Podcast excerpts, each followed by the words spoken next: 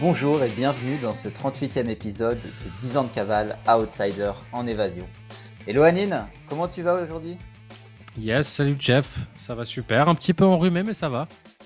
Yes, yes, yes. T'as changé de destination là récemment? Ouais, là je suis, je suis à Istanbul en Turquie. Yes. Je t'attends d'ailleurs. On va attendre la fin d'année pour la grève de cheveux si tu veux bien. Bah, je, euh, pense que tout le monde pense que, genre, parce que j'ai publié une story, et tu vas pas en Turquie à, cette période de l'année, et surtout tu vas pas y rester un mois ou deux mois. Donc tout le monde, je pense, pense que je vais me faire une grève de cheveux, mais pourtant, enfin, je vais pas. Non, ça va, Mais même moi, hein, ça se voit pas que je commence à les perdre en vrai. Ça se voit pas trop, tu vois. Mais euh, bon quand même. Mais euh, juste, Istanbul, je vais te poser une question par rapport à ça, parce que moi, je t'avais partagé mon expérience quand j'étais arrivé à l'aéroport d'Istanbul, qui pour moi était la pire expérience d'aéroport de ma vie. Et euh, comment, comment tu le sens, Istanbul, dans la ville? Euh, Je me suis pas encore beaucoup baladé, etc. Mais j'ai envie de te dire, je viens du Maroc. Donc pour moi, j'ai upgradé.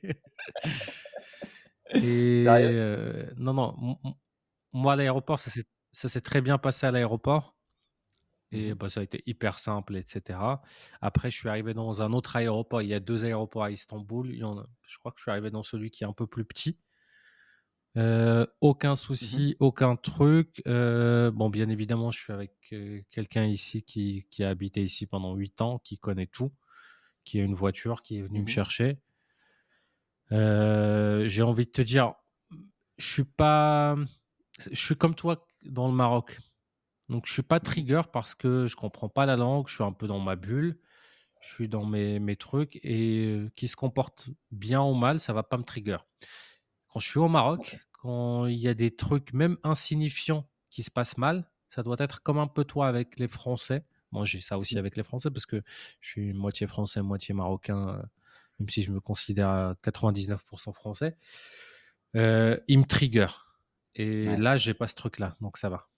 Ah OK, OK, intéressant. Moi, j'avais été un peu choqué de la du manque de alors attention encore, euh, petit astérisque, je parle pas de tous les Turcs, je parle juste de mon expérience dans l'aéroport, mais du manque de sympathie, tu sais, des Turcs et du manque de compréhension, tu vois? Genre j'étais arrivé, euh, à l'aéroport et quand je demandais des trucs en anglais parce que, bah, seule langue, euh, un peu commune, tu vois?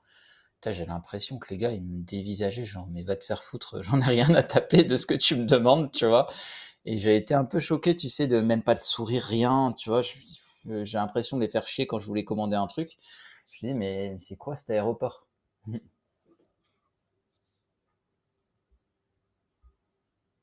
Après, il y a certaines cultures, tu vois, naturellement chez eux, surtout les hommes, ils sont pas aussi souriants parce qu'un peu, ils sont. Euh, dans leur énergie virile, masculine, où un homme, ça sourit pas forcément, etc. Et, c'est vrai qu'on a ce décalage-là. Si on l'interprète avec notre euh, propre logiciel, bah, ça fait sur le truc. Moi, je les vois par exemple avec certains Marocains, pas tous. En fait, dès qu'ils vont parler en anglais ou en français, ils sont souriants, ils sont en mode accueillant, mais en, mode entre Marocains.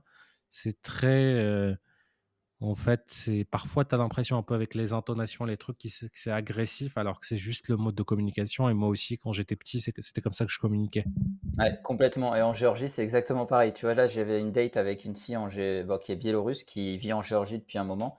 Et elle me disait, mais regarde, c'est incroyable, tu sais, les, mecs, tu sais, comment ils, sourient pas, ils sont limite vénères. Et elle me racontait une date qu'elle avait fait avec un, un Géorgien où le gars, déjà, à un moment, il invite avec ses amis, il y avait genre 10 euh, Géorgiens autour de la table, et elle toute seule, et ils étaient tous comme ça, tu sais, genre euh, poker face, à regarder comme ça, et elle m'a dit, bah, au bout d'un moment, j'ai dit que j'allais aux toilettes, elle s'est barrée, tu vois, elle a flippé de ouf. Je m'étonne.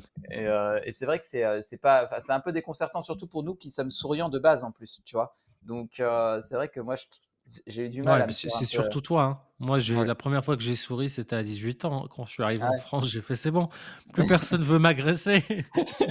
On peut sourire. Mais tu, tu, moi, quand j'étais petit, surtout dans des dans, dans, certains quartiers et tout, tu, tu te balades en souriant, c'est ah comme si tu avais une pancarte, venez agresser moi quoi. Ouais, ouais. Alors c'est comme si c'est comme dans les banlieues en France.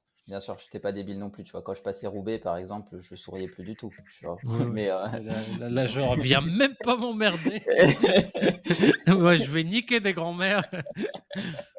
Ah non, complètement, Et ce complètement. qui est hyper toxique d'ailleurs dans l'énergie, dans le truc, heu, parce que Ouais.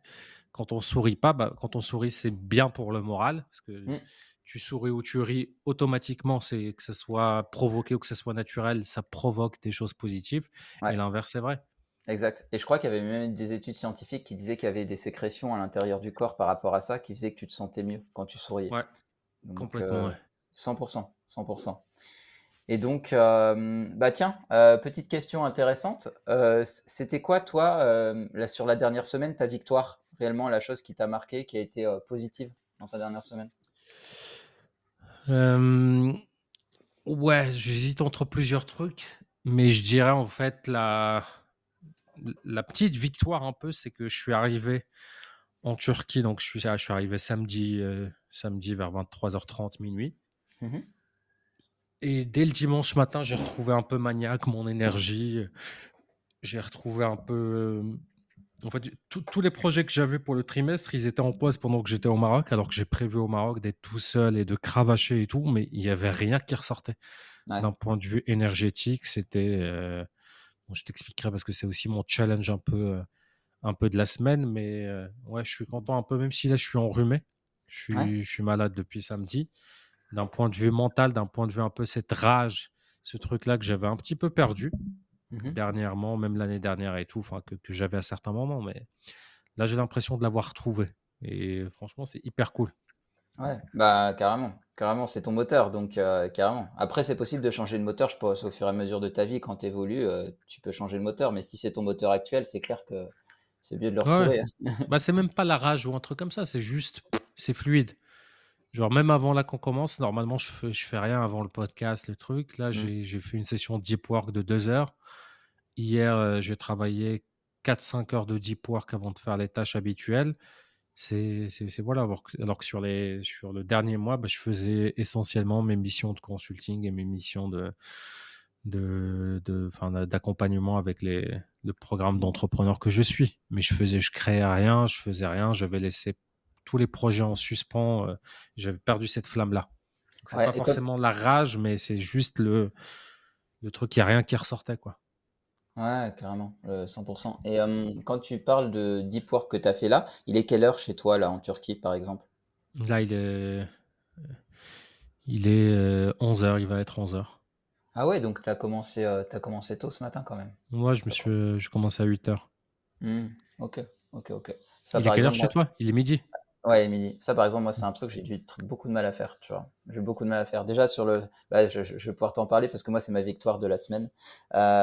J'ai mis un gros focus sur le sommeil parce que je me suis rendu compte que mon corps pouvait fonctionner avec peu de sommeil. Genre, je peux dormir cinq six heures par, heu, nuit, hein, ce que je faisais quand j'étais étudiant. Mais sauf que ça dégrade complètement, heu, ma, ma joie de vivre, on va pas se mentir, heu, mon envie d'avancer, ma Ma pensée, je pense moins bien, heu, moins vite, heu, plein de choses en fait, qui font que, ben, finalement, c'est jamais positif et donc là, je me suis mis un focus, je me suis dit: «Quoi qu'il arrive, tu dors 8 heures», tu vois? Mec, ce week-end, je me suis pas mis de réveil. J'ai réussi à dormir 10 heures, mais je me suis réveillé comme un bébé. J'étais en pleine forme. C'est là que j'ai marché partout, j'ai même, heu, tu monté, il y a un peu de relief, là où je suis, à Tbilissi. Il y avait une statue à aller visiter. D'habitude, je déteste faire ça, du hiking. Je l'ai fait, je m'en foutais, tu vois? J'étais trop bien. J'étais trop Oui, bien. toi, tu tu détestes marcher d'habitude. Ouais, ah oui, je je déteste, laisse tomber. Mais et tu vois, du du coup, je l'ai fait et là, j'étais mais en mode, mais en fait, ça change la vie. S'il y a un hack que je devrais donner, mais c'est celui-là, c'est limite mieux que la nourriture encore, tu vois? Mmh mh. Et heu et là, je l'ai vu et hier, tu vois, j'ai eu une grosse journée, tu vois? Et je savais que j'avais envie de me détendre et donc du coup, je me suis couché un peu tard. Je me suis dit: «Ben, OK, pas je conseille pas ça», tu vois? J'ai fait sauter ma séance de sport, je dis: «Je m'en fous, je privilégie le sommeil», tu vois? Et ben, franchement, je me suis levé, j'étais tellement bien. J'arrive à me lever sans réveil quand je fais ça, parce que mon corps, au bout de 8 heures, il se réveille spontanément. Yes, complètement d'accord. Complètement d'accord. Heu, moi, ça fait un peu plus d'un an que quasiment toutes les nuits, bon, je dors avec mon Apple Watch Ouais, et j'ai une application payante que j'avais prise et qui me donne exactement le le voilà combien de sommeil j'ai, combien de sommeil profond, le nombre de respirations par minute, le taux d'oxygénation et cetera et c'est un truc qui rate jamais. Mon réflexe, quand je me sens un peu, enfin, quand j'arrive pas à travailler, quand j'ai pas le le truc, c'est que je vais checker la qualité du sommeil Ouais. ou la quantité. Et ça rate jamais. Ça rate jamais. Et puis, ça te fait des calculs aussi assez sympas, genre sur la dette du sommeil, parce que tu cumules soit du Mmh. crédit, soit de la dette. Euh, là, par exemple, quand je suis arrivé euh, quand- hier soir, j'ai dormi 12 heures. Ah, trop bien. On, a- on a dormi 12 heures parce que j'étais malade et parce que la veille, je suis arrivé hyper tard. On est arrivé, il était déjà 2h30 du matin. On s'est couché très tard. On s'est réveillé un peu vers 11h, ta gueule. J'ai rien dit. Et du coup, j'ai dormi deux heures et, le- et le lendemain, je me suis réveillé. Bon, j'étais toujours enrhumé. Et je prends un médicament. Putain, il est puissant, sa mère. C'est un truc là qui, qui est qu'en Turquie. Et après, tout le monde ne jure que par ça quand tu as un rhume. Ça, c'est des Mmh. sachets un peu. euh, c'est- comme un truc citronné que tu prends Ouais. avec de l'eau chaude. Bon, il y a du paracétamol, mais il y a d'autres trucs. Je pense que c'est l'équivalent de Humex, mais un peu plus. euh, Ouais, un peu plus puissant parce que dès que je prends ça, je le prends trois fois par jour, je suis dans le coltard. ouais, Et premier soir où je l'ai pris, on a eu ça à la pharmacie, c'est là où j'ai dormi 12 heures. hein. J'étais, il, était, il était 21 heures, on devait regarder un film. Elle est arrivée pour mettre le film, je dormais déjà. Ah ouais, ouais, c'est. Mais de toute façon, toi, t'as pas peur de ça, toi. Tu, testes les trucs, tu t'en fous. Moi, moi, si c'est un truc puissant comme ça et je connais pas les médic... les, euh, les ingrédients dedans, j'y touche même pas, tu vois. Ah non, mais c'est pas, c'est un truc sans. Quand, quand je dis puissant, c'est pas un truc avec, euh, c'est pas un opioïde ou un truc comme ça. C'est vraiment un Humex, quoi. C'est un doliprane, dolirum euh, sous une autre forme. Ouais. C'est pas, il y, a- les ingrédients. hein. C'est juste que c'est marqué en turc. Ouais, bah c'est comme en Géorgie, mec. Quand je suis allé dans une pharmacie, je voulais voir un peu euh, ce qu'ils proposaient comme type de paracétamol parce que tu sais, les excipients, ils changent un peu. Putain, si tout était en géorgien, laisse tomber, c'était chaud. hein. Leur Ouais. langue. Bah, l- Là, en Turquie aussi, ils ont une loi comme quoi bah, tout de, de- doit être en turc. C'est un peu comme en France. Ouais, Et tu vois, bon, j'ai les trucs. Bon, là, tu vas pas bien voir parce que c'est à l'envers, mais je vois qu'il y a 500 mg et j'ai compris que c'était du paracétamol. Il y a 30 mg, je sais pas de quoi, et 2 mg de je sais pas quoi. Ouais, mais c'est ça, tu vois, la différence entre toi et moi, c'est j'ai toujours remarqué par rapport à ça, toi, tu t'en bats les noix. C'est bon, c'est pour le fous. rhume, il y, a- y a du paracétamol, allez, donne.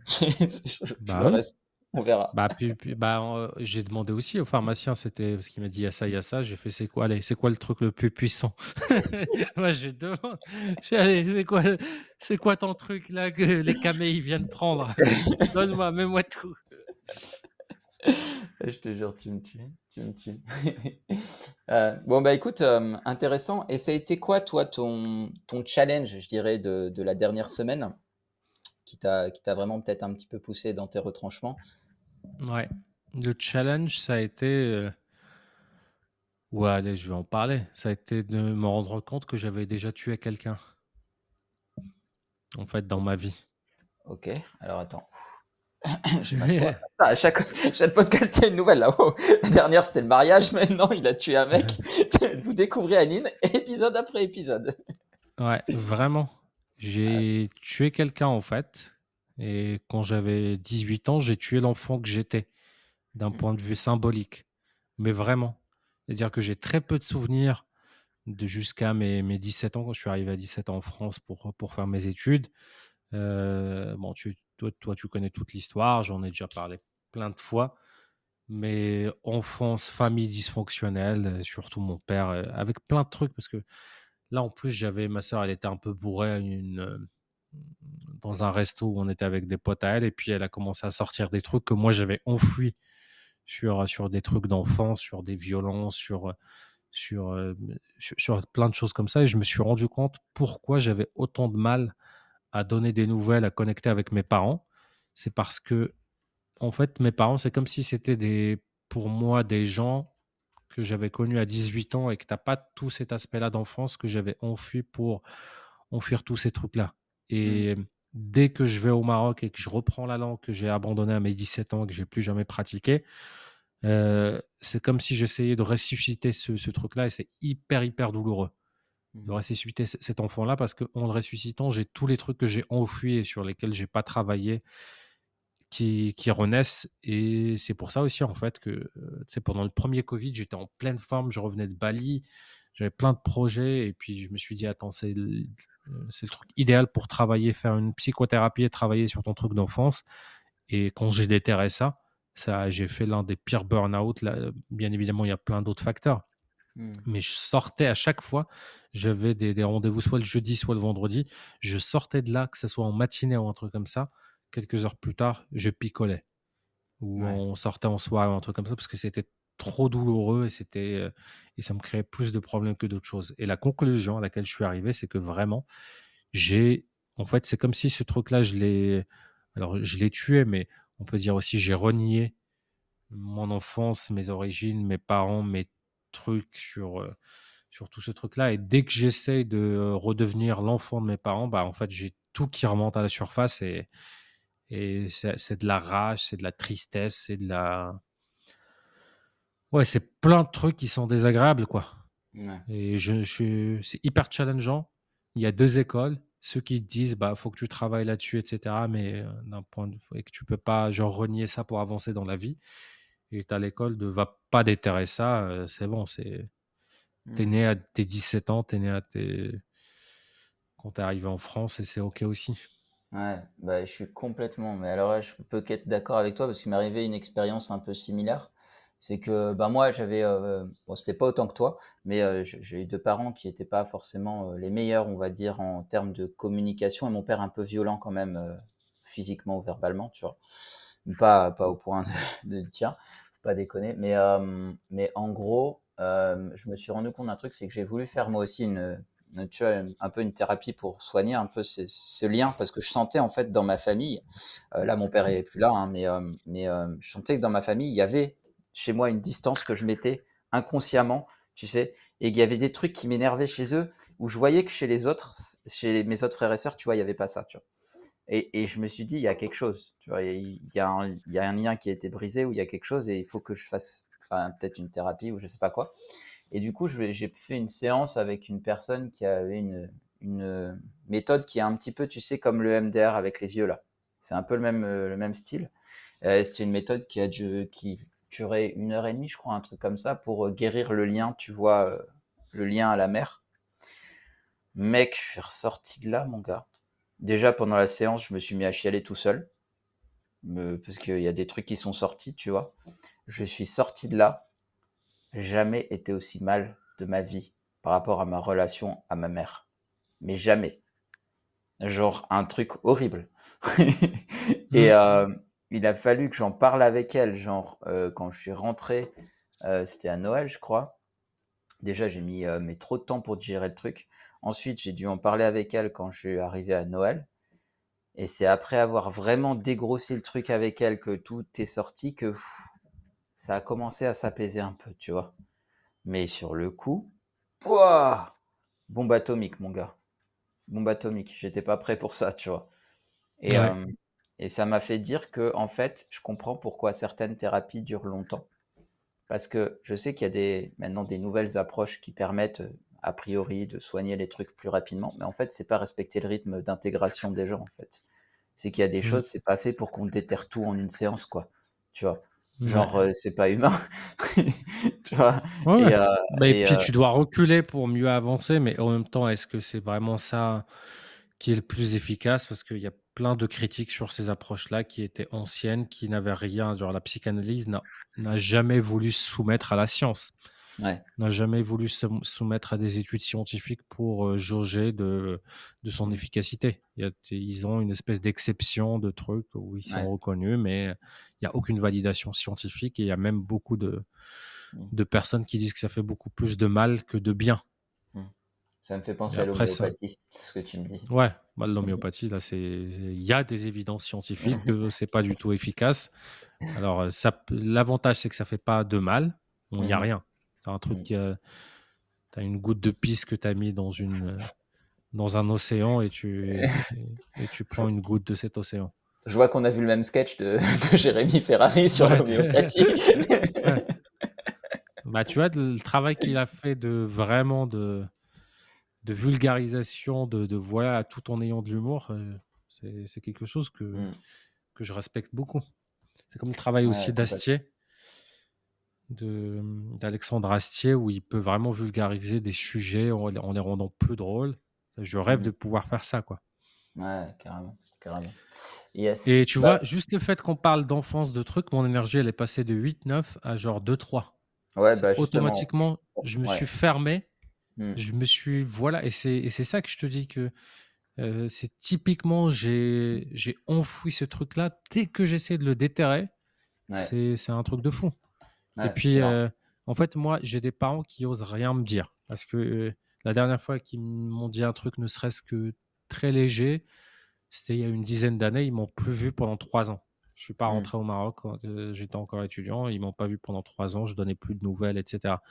Donc en fait, ma sœur, elle se prend tout quand elle dès qu'elle appelle mon père, au bout d'un moment dans la conversation, parce qu'elle, elle l'appelle tout le temps, heu, Mmh. le truc, et il lui demande s'il a des nouvelles de moi. La plupart du temps, elle dit non pour être tranquille. Parfois, elle dit oui et puis: «Et nous, il nous donne pas de nouvelles» et cetera et donc rien que ça qu'elle me raconte ça, tu vois, ça me ça me faisait parce que tu as tu as un truc qui qui est de dénier, en fait, ta souffrance et de dénier ce qui s'est passé, que mon père fait parce que, bien évidemment, lui, dans son logiciel et qu'il a que les trucs bons parce qu'il y a des trucs bons. Heu, Mmh. il m'a envoyé de l'argent quand j'étais en France, heu Mmh. heu, bon, c'était pas beaucoup d'argent, je devais quand même travailler, mais pour lui, par rapport à son salaire, c'était beaucoup d'argent. C'était ils ont dû se serrer la ceinture, surtout sur les premières années.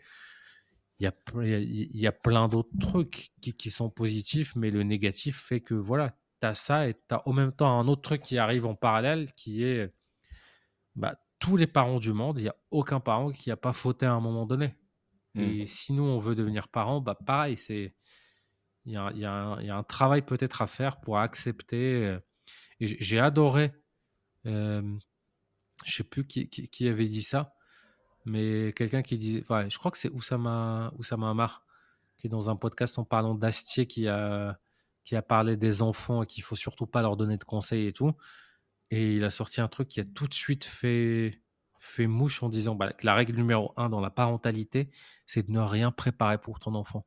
En fait, ton enfant, il va déjà arriver avec sa personnalité, tu vas juste t'adapter et tu Mmh. vas lui donner de l'amour inconditionnel, de l'écoute, de l'acceptation. Tu vas essayer de l'aider, mais il va arriver déjà.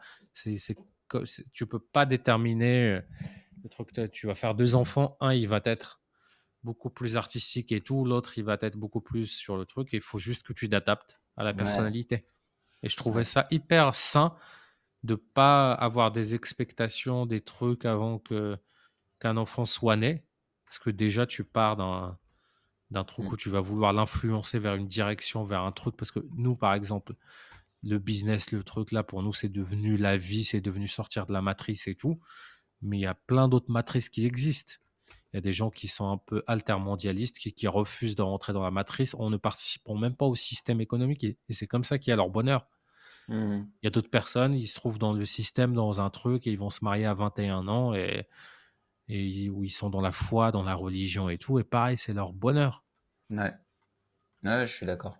Je suis d'accord. C'est marrant, ça fait deux podcasts qu'on parle d'enfants. Y aurait-il quelque chose que tu as envie de nous annoncer, on, on va déjà voir pour le mariage. Que je, je, voulais pas en parler parce que ça, ça nous trigger.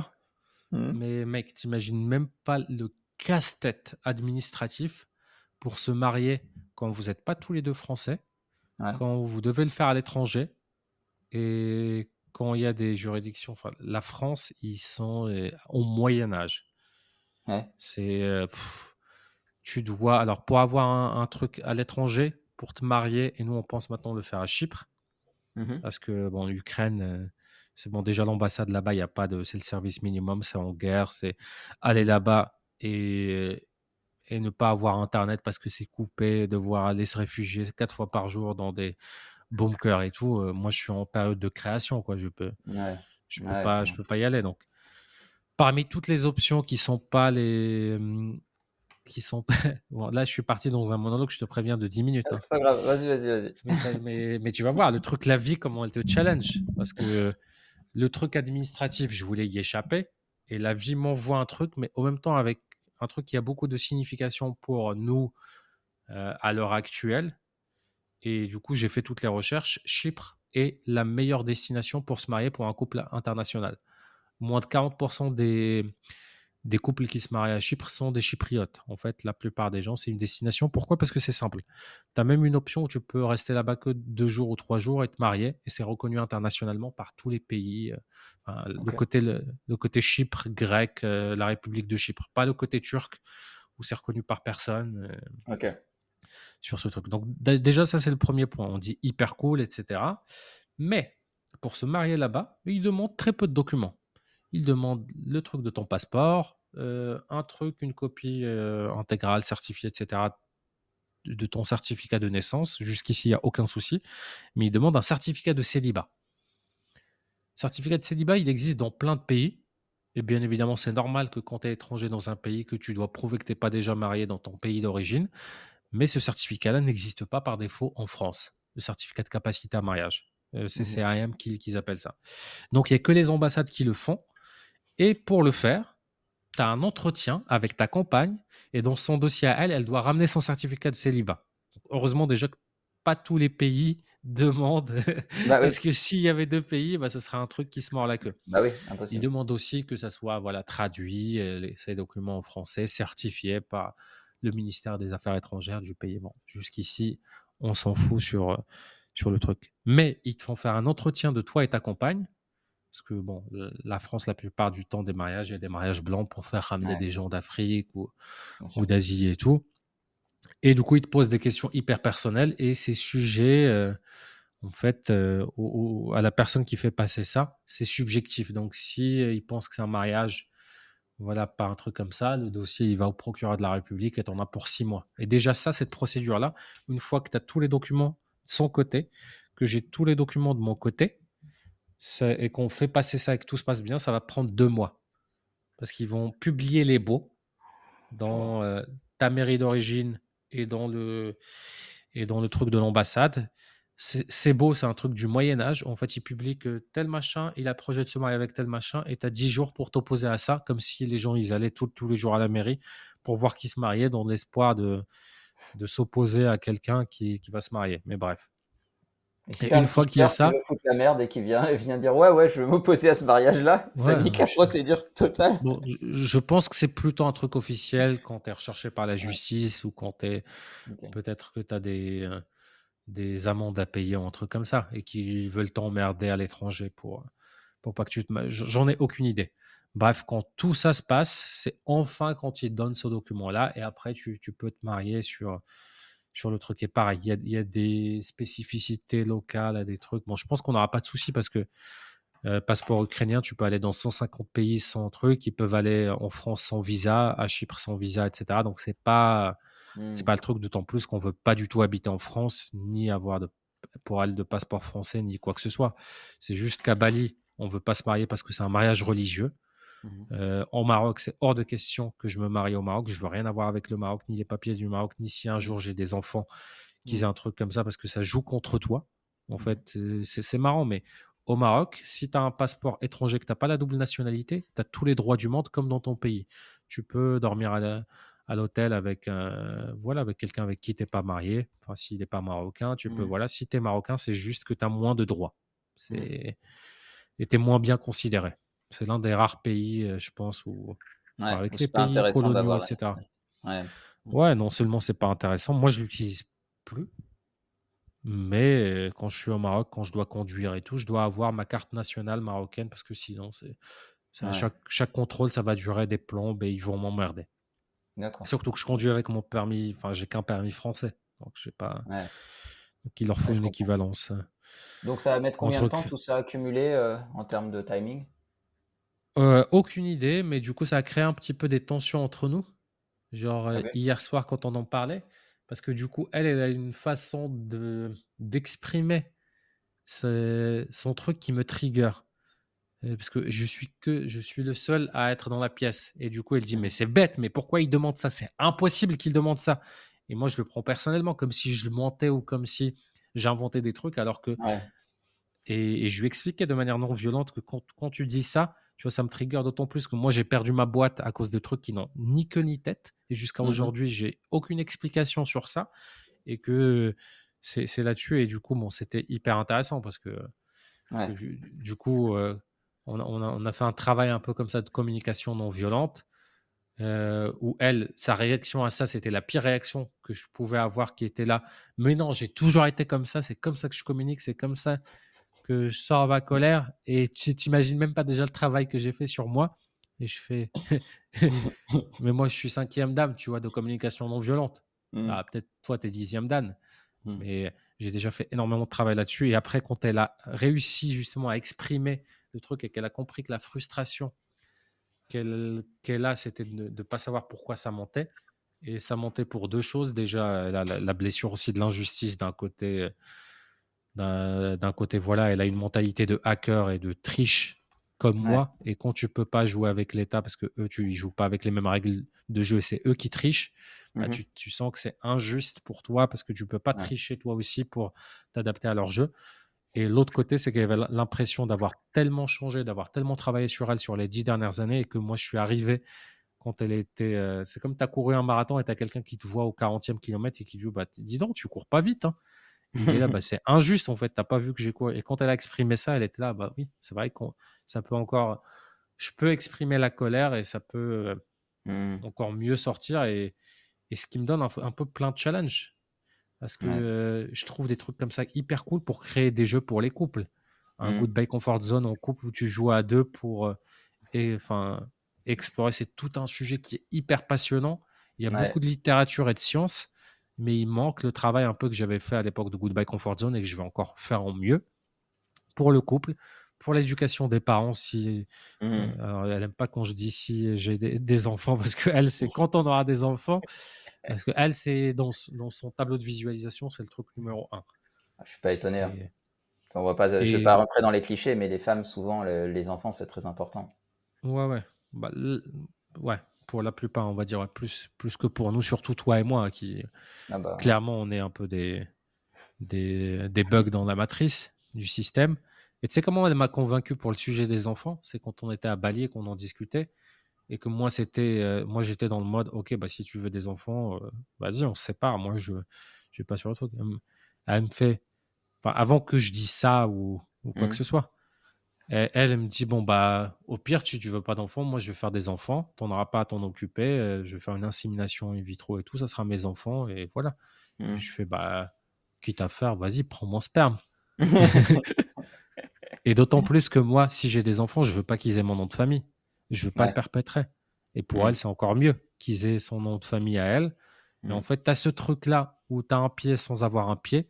Et bien évidemment, heu, même si j'étais avec une compagne qu'elle avait déjà déjà des enfants, bah, je les considérais comme mes enfants. Donc en fait, ça a ça a dénoué un truc qui m'a enlevé cette pression-là de, Ouais. Ouais, excellent. de de trucs. Si tu aimes quelqu'un et que tu veux rester avec lui et qu'elle a des enfants d'avant ou qu'elle a des enfants pendant, vaut mieux, heu, qu'ils soient de Mmh. toi, quoi, Ouais, si tu as le complètement, choix.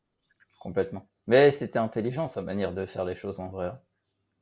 Ouais, mais je pense que c'était pas simulé parce que c'est vraiment elle, elle y Ouais, pensait déjà. Elle s'est ouais. renseignée sur les trucs in vitro, sur les trucs Mmh. comme ça parce qu'elle a elle avait déjà, avant qu'on se rencontre, elle avait abandonné l'idée de trouver l'image qu'elle avait des hommes et de ses relations parce qu'elle est sortie avec essentiellement des hommes un peu puissants, heu, abusifs qui n'avaient rien d'autre à apporter. C'est Mmh. c'est le cliché de la nana qui a 22 ans et qui est hyper belle, souvent elle a pas de personnalité. Mmh. Parce qu'elle a pas développé de moyens de plaire aux hommes autre que par cette personnalité-là.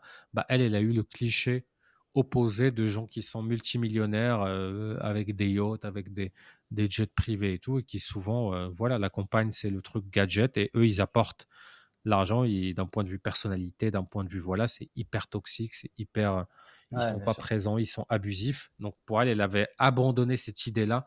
Pour elle, tous les hommes étaient comme ça et et Mmh. c'était là, bon, j'aimerais jamais quelqu'un, heu, ça se Mmh. passera toujours mal, donc heu, je préfère avoir des enfants pour les aimer. Ouais, d'accord. Ah oui, oui, carrément. Et ben, heureusement qu'elle a rencontré quelqu'un de différent parce qu'en plus, cette manière de faire, c'est toxique pour les enfants.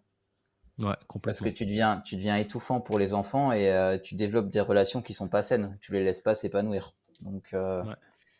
donc ouais, ouais, OK. Bah, écoute, top explication. Heu, merci. C'était hyper intéressant et heu, trop intéressé par le jeu si jamais tu le sors un jour parce que perso, heu, je trouve qu'effectivement le couple, c'est une des choses qui nous fait le plus grandir. Quand justement tu acceptes les challenges, hein, que tu t'énerves pas à chaque truc et que tu remets en question comme tu l'as fait. Je trouve que c'est une des choses qui nous fait le plus grandir et effectivement avoir des jeux là-dessus, je pense, ce serait très pertinent, honnêtement, je Ouais. pense. Je sais pas encore quelle forme ça prendra, quel truc, quel quel voilà, mais mmh, mais ouais, ça me c'est pour ça que je te disais, j'ai retrouvé la flamme et et le ouais, truc parce que là là, je retrouve un peu ma vision et je retrouve un peu je prends du recul là où j'avais la tête dans le guidon sur les derniers mois. Mmh. Top. Bah, moi, écoute, mon challenge de la semaine, ça a été vraiment, bah, on en avait parlé, au par téléphone, ce week-end, mais pas forcément dans le podcast. C'est de vraiment retrouver, retrouver un équilibre, en fait, une qualité de vie. Parce que je m'étais un peu trop mis, heu, dans le vraiment la formation et heu et le boulot, quoi. Et heu, je me suis vu la semaine dernière, j'étais content d'avoir fait un choix, c'est que j'ai toute la journée où j'ai taffé comme un malade, tu vois? Où j'ai pris des appels et cetera. Et là, j'avais fait une formation en plus dans la journée et il y en avait une deuxième d'un autre gars à 21h, tu vois? Et là, j'étais en train de manger, je fais: «Bon, ben, voilà, on y va, formation» et mon corps, il m'a dit: «Non». Mon corps, il m'a dit: «Merde» direct, il m'a fait: «Non». Non, juste pas possible. et, et là, j'étais entre les deux. C'est, mais j'ai vraiment eu un bug. Genre, euh, est-ce que je fais, est-ce que je fais pas, est-ce que je fais, est-ce que je fais pas, tu sais. T'as les deux voix dans ma tête, genre, mais vas-y, tu vas devenir meilleur, c'est important que tu t'entraînes et tout. T'as l'autre voix, mec, est-ce que t'as envie de refaire pareil que les semaines d'avant où t'as pété un câble, où ton corps t'a dit merde, tu sais, les, comme l'ange et le démon, Mmh. tu vois. Et, euh, et je fais, non, vas-y, là, je le sens pas. Et je l'ai pas fait. Mec, j'ai trop bien fait. J'ai chillé pendant mon repas, j'étais trop bien. Après, j'ai j'ai bien dormi, j'étais, tu vois, ça a changé ma, tu vois, mon humeur, mon état Ouais, d'esprit. c'est hyper important, ouais. Et, hyper, hyper important. et je sais que maintenant, en fait, que je l'ai verbalisé, tu vois, qu'on en a parlé plusieurs fois tous les deux et que je l'ai verbalisé, le fait que j'avais du mal à équilibrer ma vie, bah, j'y fais plus attention maintenant, en fait. Mmh.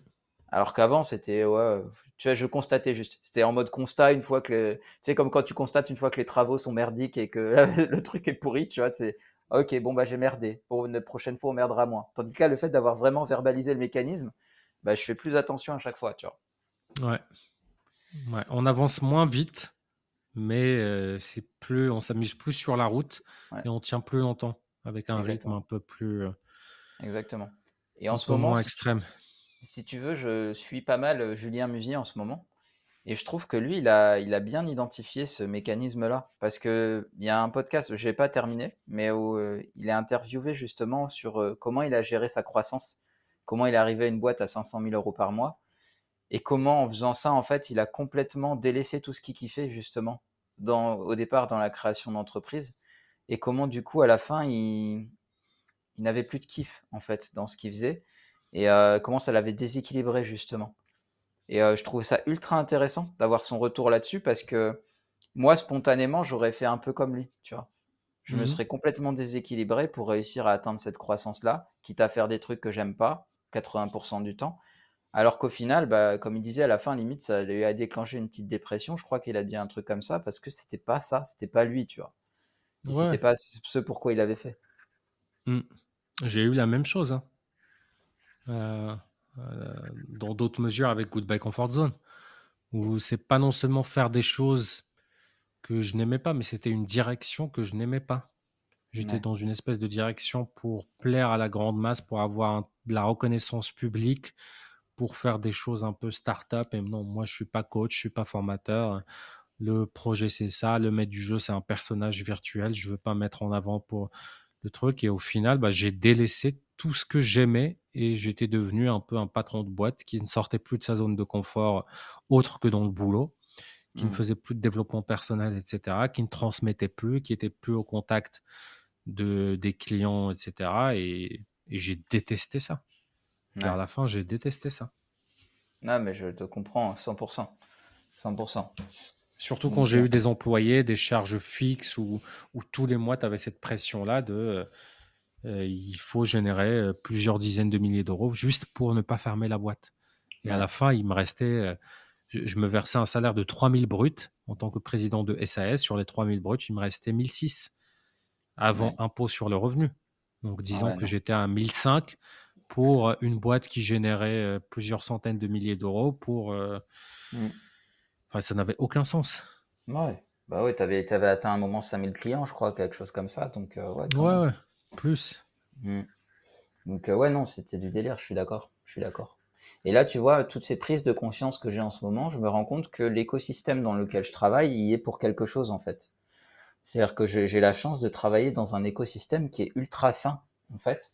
Euh, Mm. avec des gens, euh, bah, j'ai la chance d'avoir un, bah, la personne avec qui je suis en direct, qui est vraiment, pour son âge, qui est super avancé, tu vois, sur plein de domaines.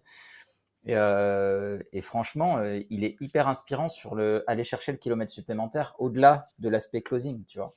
Là, Mmh. typiquement, on discutait récemment, il a pris une formation pour apprendre à apprendre. Maintenant, quand il lit un livre ou quoi, il fait des schémas, tu sais, mais trop bien, trop stylés, qui, qui permettent en fait de faire du mind mapping et de retenir beaucoup plus facilement les choses. Je lui dis, mais comment tu as fait ça? Il fait, ah bah c'est pas venu tout seul, hein, j'ai fait une formation là-dessus et tout. Il m'a donné les coordonnées du gars qui fait ça et tout. Et je pense qu'après euh, la formation que j'ai là euh, que je suis en train de faire, je vais enchaîner là-dessus parce que vraiment, ça change tout. Là, tu peux vraiment lire un livre et avoir de quoi revenir sur le livre grâce à ça en fait. Moi, je lui disais, je prends des notes, tu sais, euh, comme à l'école. Et c'est de la merde, tu vois, ça marche pas. Tu, tu peux Mmh. pas te, aller, chercher, euh, aller chercher des choses là-dedans. Il m'a dit, ouais, c'est normal. Et Ouais. euh, fran- franchement, c'est euh, trop intéressant et je vais le faire en fait. Ça change tout. Ouais, complètement. hein. C'est tout un art parce que apprendre, souvent, les gens confondent apprendre ou se former avec se divertir ou s'informer. Se divertir et s'informer, c'est ce que 99,99% des gens font, y compris toi et moi, quand on suit la plupart du temps, quand on suit une formation qui est purement théorique, même avec, quand on dit purement théorique, par définition, une formation est purement théorique. Même quand il y a un plan d'action, qu'est-ce qu'on fait? On se dit, OK, soit on commence à faire les premiers exercices, dès qu'il y a un truc un peu qui nous fait chier, Mm, on, on suit le reste et on dit, attends, je vais suivre toute la formation et après je vais revenir au truc. mm, Sauf que le syndrome de l'objet brillant et de la découverte de ce secret qui changerait notre vie, il redescend à zéro et on cherche la prochaine formation en disant, ah non, non, c'est parce qu'on a ce fantasme-là qu'il y a un outil, un truc comme ça qui va maximiser nos niveaux de dopamine, euh, et qu'on va exécuter de manière hyper simple, voire même ne pas exécuter pour certaines personnes. Ils pensent qu'ils vont découvrir un, découvrir un secret et mm. qu'ils ne devront pas travailler pour devenir riche, devenir euh, euh, heureux, euh, séduisant, peu importe ce qu'ils ce qu'ils recherchent. Et apprendre à apprendre, c'est vraiment une espèce de loupe où on recommande, donc il y a trois étapes. Il y a la partie connaissance, il y a la partie action et il y a la partie réflexion. Et on commence donc par la connaissance, où on a des connaissances qu'on met en action. Et après, on mesure et on réflecte, en anglais, Mm. on, on voit un peu le résultat de ça pour recommencer une boucle avec, en améliorant certaines choses et en, en intégrant de nouvelles connaissances. Sauf que la plupart des gens vont commencer cette boucle-là par connaissance. Et ça, c'est un piège parce qu'en fait, tu vas rester dans ce truc-là d'une autre boucle de connaissance à connaissance à connaissance. Et souvent, ce qui est recommandé, c'est de commencer la boucle par directement de l'action avec de la connaissance Ouais. limitée ou ce qu'on a déjà pour réflé- réfléchir sur ce truc-là. Et ça, c'est ce que j'ai fait là pour, euh, pour la vision 2024 un peu de ma boîte. Où là, au lieu de passer, donc là, je, je veux créer un funnel avec un quiz et un truc où tu mesures un score pour ton business pour avoir un plan personnalisé sur comment transformer ta boîte en un jeu vidéo. Mm. Donc avec euh, l'approche vers appreneur, etc. Et du coup, au lieu de perdre des trucs à me former, etc., avec ce que je connais déjà, je vais faire une première version de ça Mhm. avant la fin du mois. Donc, il me reste trois jours pour publier une première version. Je vais attendre un mois pour mesurer un peu le taux de conversion, le taux de trucs, les éventuels retours et critiques pour me former sur les domaines et les trucs qu'il y a à améliorer. Au lieu de faire ce que j'aurais fait avant, c'était aller chercher ce truc-là parfait. Alors qu'aujourd'hui, je vais peut-être avoir un taux de conversion qui est de 25% ou de 30%. Euh, là où si j'attends de 12 mois, bah, peut-être qu'il sera 35%, mais j'aurais perdu 12 mois. Ouais. Et des centaines de milliers d'euros sur la, sur la table. Ouais, ouais, complètement. Non, complètement. Bah, nous, on en a un de quiz euh, un peu comme tu le dis, euh, sur la première partie en tout cas, pour justement estimer sur les différents niveaux où, Ouais. on- où ils en sont. Et il n'est pas imparfait. Il n'est pas parfait. C'est un quiz de 21 questions. Mm. De, de voilà, parce que j'ai étudié tous les trucs qui existaient. Et j'étais là, voilà. Ouais, mais ouais, ouais, intéressant, intéressant. Je suis, je suis d'accord avec toi. Après, maintenant, j'essaie d'avoir un indicateur, c'est quand ça commence à me faire chier, quand ça commence à, devient- à devenir douloureux, c'est que je suis sur le bon chemin. Parce que Ouais. à chaque fois que j'ai commencé à, à continuer au, au moment où c'était douloureux, c'est là où ça a donné. Et quand je m'arrêtais avant, bah, c'est là où je tournais en rond et ça, ça donnait que dalle, quoi. Ouais. Et c'est c'est un sujet hyper important aussi dans, le, dans cette boucle de trois éléments. Là, quand j'en parle, je me rends compte, c'est la réflexion, c'est hyper important, les éléments qu'on utilise pour, euh, réfléchir. Moi, par exemple, j'avais un questionnaire au tout début de Goodbye Comfort Zone où tu posais des questions et on donnait un truc sur ta zone de confort avec un challenge à faire. Et dans la publication, c'était un questionnaire qui était censé être euh, voilà, divertissant, pas forcément scientifique. Donc euh, de 10 questions, parce qu'au-delà, c'est hyper compliqué pour du, du lead generation. Et j'ai eu une critique de quelqu'un qui disait, non, deux critiques, quelqu'un qui disait, je suis sceptique. D'ailleurs, c'est quelqu'un que tu connais qui tout le temps disait ça. Julien, quelque chose qui, qui était avec toi à l'école et qui commentait, c'est le PNJ par excellence pour moi à l'époque de Goodbye Comfort Zone et quelqu'un d'autre qui m'a fait un petit bloc en disant ouais je suis déçu euh, euh, elle est où l'approche scientifique etc jusqu'ici tu faisais des trucs carrés là des trucs et en fait ce que j'avais fait c'est que je m'étais basé sur Tony Robbins sur une méthode qui était de mesurer un peu ses domaines de vie et que j'avais juste adapté ça à la zone de confort sauf que Tony Robbins il n'a pas arrêté la première critique et c'est un outil qui permet de donner peut-être 20% des questions pour avoir 80% des résultats Là où si on mettait un truc de 100 questions, on arrivait peut-être à 85% de résultats parce que ça reste des tests de personnalité. Par définition, on a des billets cognitifs, on a des limitations dans la réponse, dans le mood, peu importe. Et j'ai arrêté de faire ce questionnaire-là à cause de ça. Donc j'ai eu un mauvais truc de réflexion qui m'a bridé parce que c'était le retour d'un certain pourcentage de personnes chiantes qui, de toute façon, vont critiquer toutes les approches. La PNL, pour eux, c'est de la merde parce que il n'y a pas de truc. Truc, et, là, aujourd'hui, bah, je dois faire attention à ça parce que moi, je suis trigger par les critiques, par ce truc-là de vouloir être parfait, par euh, ce truc-là de vouloir être carré scientifiquement. Là où à certaines étapes, bon, bah voilà, tu as un indicateur. Alors, j'ai essayé de faire un questionnaire de 15 questions parce que du coup, ça va faire un truc en 5 catégories. Chaque, catégorie, tu as un pourcentage et tu as un score final sur 100 qu'il faudra que je trouve un, un an sur mmh. ce score-là. Et du coup, tout l'intérêt de ça, c'est de dire, c'est de faire un funnel en deux catégories. Un éligible à ce que je puisse les accompagner avec ce que je propose actuellement. Un qui est non éligible et du coup, ils auront juste le score à la fin. Ceux qui sont éligibles, ils auront le score à la fin avec une proposition d'approfondir ça et d'avoir un plan d'action sur mesure avec une session euh, stratégique de 45 minutes offerte. Et du mmh. coup, c'est comme ça que je vois le, le truc en deux catégories avec, euh, ça sera bien évidemment sur le chiffre d'affaires et sur, euh, et sur les objectifs pour les rendre éligibles. Mais euh, du coup, voilà, j'étais là, tu sais, ça remontait dans mon truc, oui, mais dans ce mmh. truc-là et tout. Et bon, j'ai fait, j'ai essayé de faire le maximum que je pouvais. Je pense que 15 questions, je peux pas faire en dessous. Ça fait trois questions par catégorie pour avoir un score à chaque fois d'importance. Alors, il y a certaines catégories, ça compte pour 40 points mais je ne le dis pas, ça sera en pourcentage. Mmh. Et d'autres catégories pour 10 points ou 20 points. Je serais chaud pour le tester, ton questionnaire? Ouais, ouais bah, bah mmh. euh, dès qu'il sera prêt, je, te, je, te, le partagerai. Ouais, je serais chaud pour le tester. Et euh, ouais, c'est intéressant ce que tu dis sur la critique parce que je, je, me faisais la réflexion il y a quelques jours. Je me suis dit que j'avais pas de juste milieu, comme dans tout dans ma vie, et que face à la critique, en fait, j'ai deux attitudes que je pourrais adopter. soit le mode mode euh, tu sais gentil qui essaie de faire que ok c'est pas grave il est pas bien dans sa vie machin soit le mode mais vraiment euh, va te faire enculer si t'aimes pas désabonne-toi et dégage de là en fait t'as rien à foutre là ouais tu vois pareil euh, j'ai pas j'ai pas d'entre entre deux ouais et le problème c'est que je suis en train de me demander lequel est le plus pertinent tu vois parce qu'au bout d'un moment je trouve que ces gens là c'est vrai que perdre de l'énergie avec eux ça sert pas à grand chose mais au bout d'un moment qu'ils se cassent de là en fait je veux dire, euh, c'est du gratuit qu'on donne. Euh, enfin, t'as rien à foutre là, mec. Si t'aimes pas ce qu'on donne gratuitement, bah, va payer pour un truc que t'aimes et fais pas chier, quoi. Ouais. Bah, je pense que. De toute façon, on n'a pas trop le choix. Tant qu'on a du ressenti là-dessus, c'est pas forcément le truc le plus sain, mais pour moi, ça marche un peu de les mépriser. Parce mmh. qu'ils sont. Et je les méprise autant plus que, que je peux être un PNJ dans le jeu d'autres personnes. Parce que je vais juger aussi des, entreprises qui vont me trigger certains trucs, etc. C'est juste, tu rentres dans mon monde, c'est mes règles du jeu et tu es peut-être une bonne personne, mais pour moi, tu es un enculé dans mon jeu. Tu es un PNJ, tu es un méchant, tu un truc comme ça et je vais pas.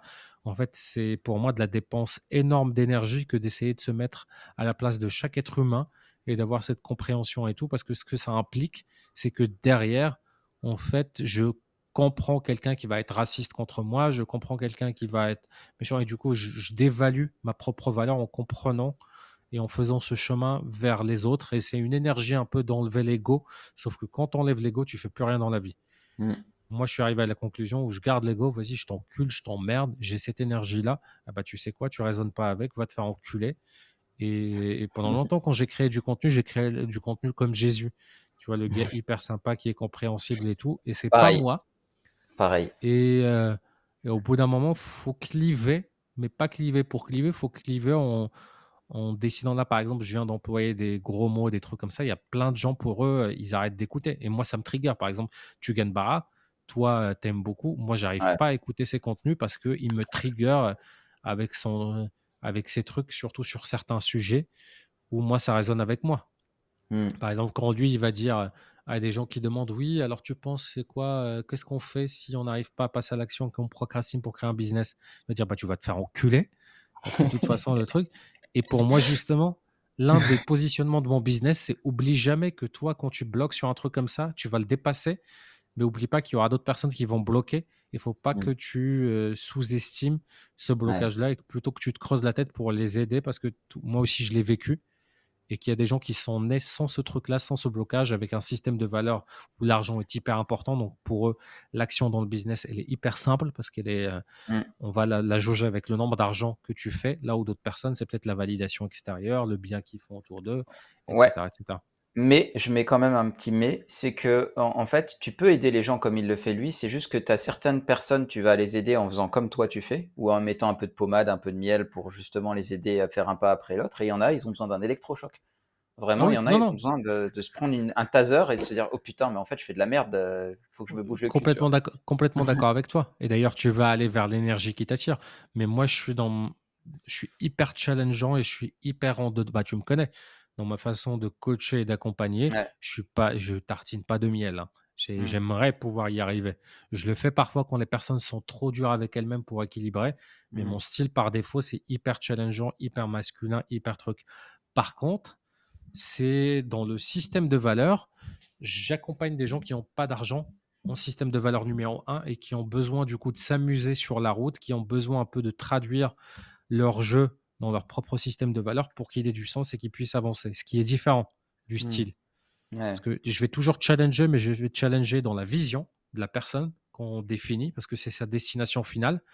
Et quelqu'un pour qui son niveau de jeu final, c'est de faire un million d'euros, je ne vais pas l'accompagner de la même façon que quelqu'un qui veut faire un milliard. Parce qu'il faut le mettre face à sa responsabilité au bout d'un moment quand il me dit Ouais, l'équilibre de vie, je veux travailler 25 heures par, par semaine, je vais devoir lui dire Bon, bah, soit on change la destination, soit on change ça. Moi, je- j'ai des programmes où je garantis le résultat. Donc, faire un truc que personne d'autre n'a fait dans l'humanité et que tu me demandes de suivre là-dedans, hors de question. Au bout d'un moment, je vais te mettre face à tes contradictions. Ouais. Et deuxième chose, c'est euh, les valeurs. Je vais lui parler dans son propre système de valeurs, pas dans le, pas dans le mien. Par exemple, dans mon système de valeurs, il y a le plaisir, le jeu qui est hyper important. Il y a la validation externe qui me procure énormément de joie, mais qui est aussi forcément un, un truc à double euh, tranchant. Mais pour, pour d'autres personnes qui ont par exemple la famille, l'amour en système de valeurs, bah, ça va pas être la même chose quand je vais Ouais. les accompagner. Surtout Mais je vais les challenger. ouais, en plus, les systèmes de valeurs, ils changent au fur et à mesure de la vie, donc c'est pas évident non plus de, de Ouais, savoir un peu sur quel pied danser. ça, ça change tout le temps. Mm. D'où l'intérêt quand on fait ce système-là que j'appelle, alors au tout début de l'accompagnement, on crée un truc qui s'appelle la vision infinie, qui est un peu l'intersection entre qui tu es, euh, où est-ce que tu veux aller, tes rêves, etc., et qui tu veux servir. Donc ton client idéal, limite, c'est ton meilleur ami, tu as envie de partir avec lui en vacances, sa problématique douloureuse, et ton anti-avatar client, avec qui surtout tu veux pas travailler, que tu veux repousser. Et avec ça, on définit les valeurs, les forces et faiblesses, les trucs avant même de créer une stratégie. Et ils ont un système d'habitude que on- chaque semaine on fait le point dessus, où ils doivent cocher toutes les semaines le fait de les voir à chaque journée où ils travaillent, ils commencent leur journée par revoir ça avec une espèce de musique inspirante, comme une espèce Mm. de visualisation. Et quand tu fais ça, bah moi par exemple, là ce matin en faisant cet exercice-là, j'ai modifié un truc encore dans mon truc. Mm. Donc ça permet de modifier et d'adapter où parfois tu résonnes plus avec ça, ou d'autres fois tu, euh, tu te dis bah attends, euh, je me pose avec eux quand je sens de la résistance et tout en disant ok, on va faire le truc et on enlève certaines valeurs, on enlève la hiérarchie du top 3 des valeurs, on change certaines choses, qu'est-ce qui a changé, pourquoi là ça bloque et tout. Et c'est hyper intéressant parce que beaucoup de personnes, effectivement, comme tu le dis, hein, ils ont ce fantasme-là de je, fais un exercice, je trouve mon système de valeurs, je trouve mes rêves et ça ne doit plus bouger. Mm. Alors qu'on revient à la boucle de théorie, action, réflexion. Ok, euh, théorie, action, réflexion. Complètement. Ça bouge tout le temps. Complètement. Yes, yes, yes. Bah écoute, euh, je pense qu'on c'était un bon petit épisode. J'avais gardé euh, de côté euh, des petites anecdotes sur les Géorgiennes, mais euh, je vais les garder pour le prochain du coup. bon, on commence par ça pour le prochain parce que Yes, là, on a yes. fait deux épisodes sérieux. Ouais. Euh, C'est bien, deux épisodes sérieux. Un épisode sérieux, un épisode où on parle juste de, Ouais. de meufs ou de trucs comme ça pour rigoler. Parce que là, on a parlé d'enfance et tout. euh, un peu. J'aime bien aussi quand on rigole, quoi. Ouais, carrément, carrément. Bon, bah c'était le 38e épisode. Je vous dis à très bientôt. Ciao Anine et à la semaine prochaine. À la semaine prochaine. Salut. Ciao.